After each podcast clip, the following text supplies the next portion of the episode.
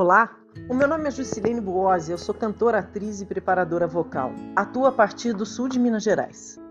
Este é o meu primeiro podcast e tem por finalidade orientar meus alunos e orientandos. Se você não é nem uma coisa nem outra, também é bem-vindo e aproveite bem desse nosso encontro. O tema de hoje é como estudar canto em casa.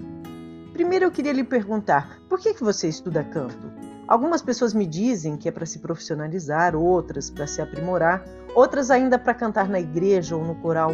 Outras até mesmo me dizem que é para se conhecer melhor. Sim, porque canto também é uma forma de terapia.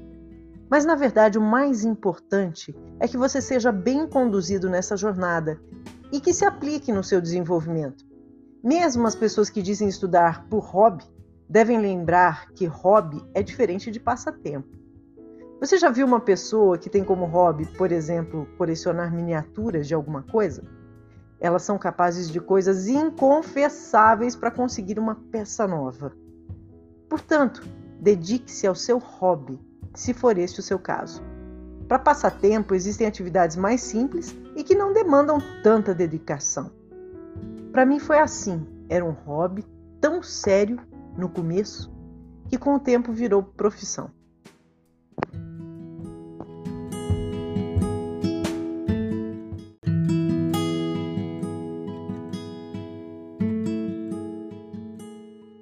Mas vamos voltar ao tema, né?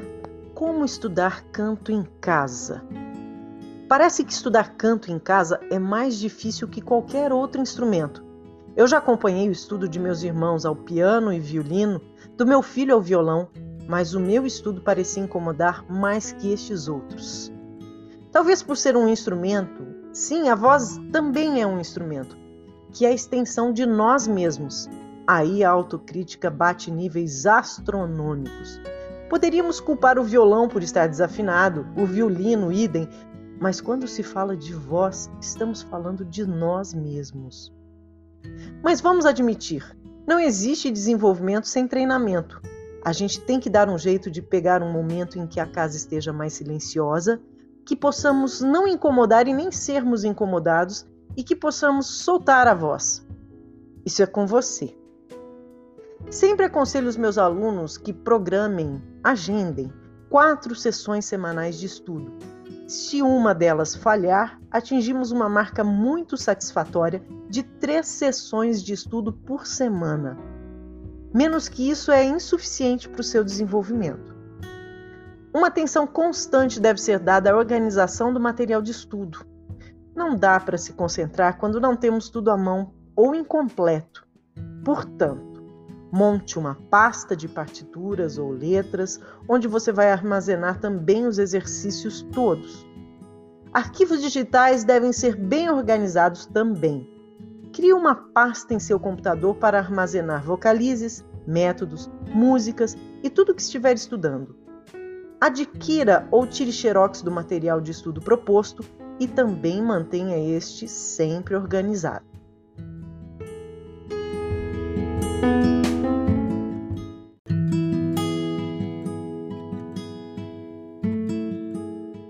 Sessão de estudo deve começar por uma sessão de relaxamento. Alongar e relaxar pescoço, escápula, tórax e toda a musculatura envolvida, pois ela será utilizada para o canto. O relaxamento tem uma outra conotação também, sabe? Por vezes estamos tão apressados ou tensos com os afazeres do dia a dia que não conseguimos nos desligar de todos eles para nos dedicarmos a uma sessão de estudo ou a uma aula. O relaxamento serve para zerar o seu odômetro para começar uma nova jornada.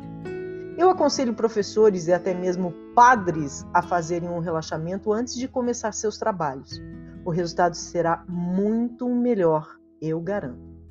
Para relaxar, você pode usar exercícios propostos em vários sites da internet ou aqueles típicos que você já conhece.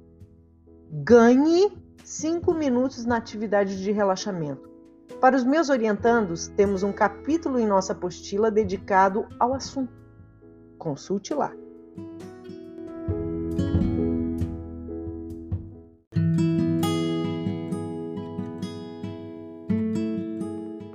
Em segundo lugar, devemos treinar exercícios de respiração. Eles complementam a atividade de relaxamento. O ar é o combustível do canto. Como um carro não anda sem combustível, o canto não se dará sem que você respire muito bem.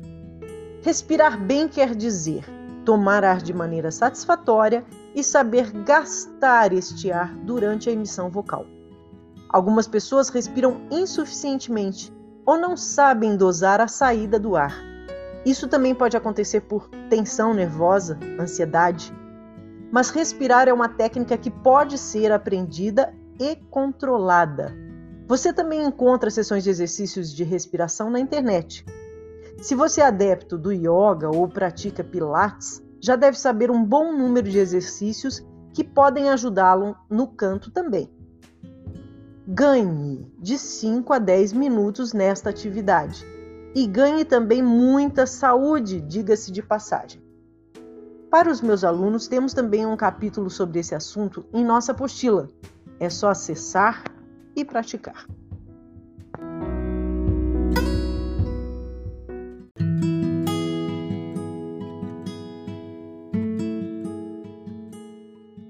Passamos então para a quarta etapa, que é a da vocalização.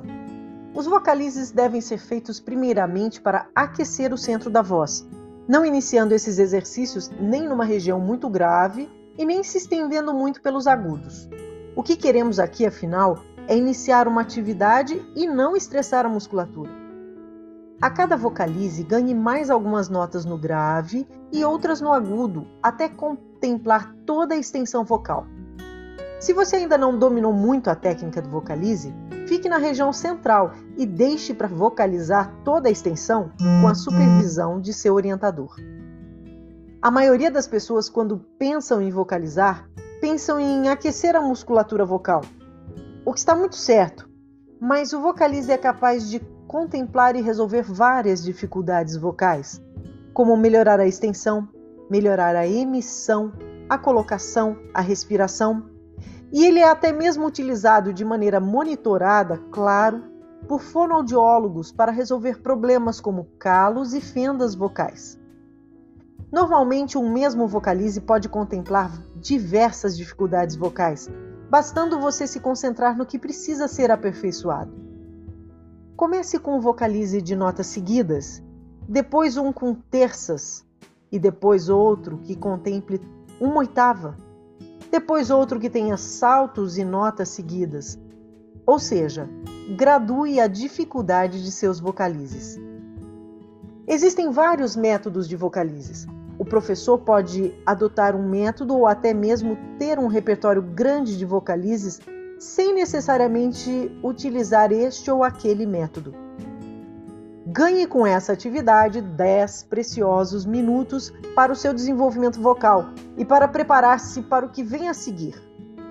Igualmente, meus orientandos devem procurar pelos vocalizes da apostila ou do método que adotamos para a vocalização.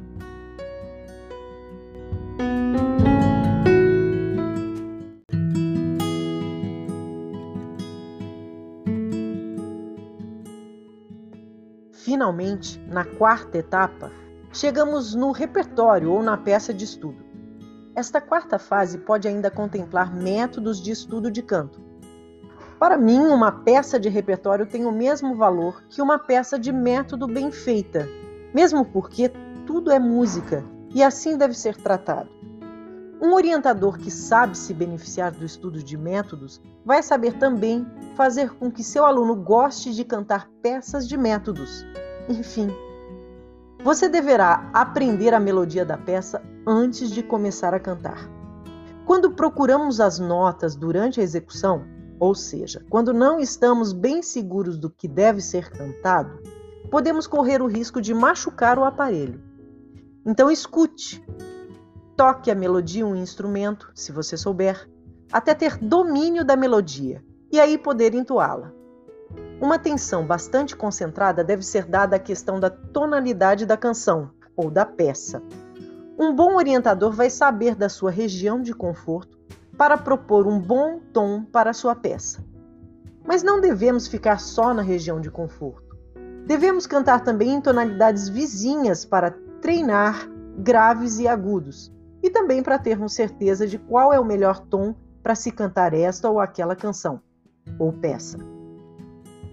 O melhor tom é o que lhe dá mais conforto para cantar. Mas pode ser que, se você entoar meio tom acima ou abaixo, a música ganhe em intenção e você melhore a sua interpretação. Tudo é uma questão de experimentar. E não tenha receio de experimentar, com todo cuidado, claro. Neste ponto, você pode ganhar de 20 a 25 minutos. Aos meus orientandos ainda, peço que alternem uma sessão com canções e outra sessão de estudos com peças de métodos.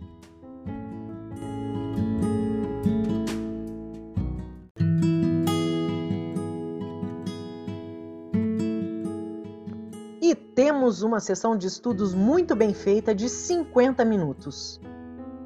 E aqui vai mais um conselho. Nos dias em que você não tem uma sessão de estudo marcada com você mesmo, brinque de karaokê. Sim, brinque. Cante acompanhado por um playback ou mesmo por você, se tocar algum instrumento, ou por um amigo. Tem vários canais que oferecem playbacks gratuitos na internet. Você deve contar com a ajuda de seu professor para montar uma biblioteca de repertório. Ele pode te ajudar na escolha de músicas que possam lhe acrescentar em técnica e conhecimento e ainda procurar uma tonalidade de conforto para suas peças. Para aprender as canções, procure bons intérpretes. Ouvir boas vozes traz muitos benefícios para o seu canto.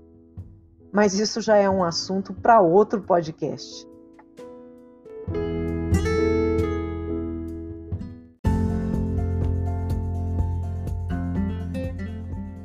Bem, bem, eu já vou indo, pois não quero me alongar.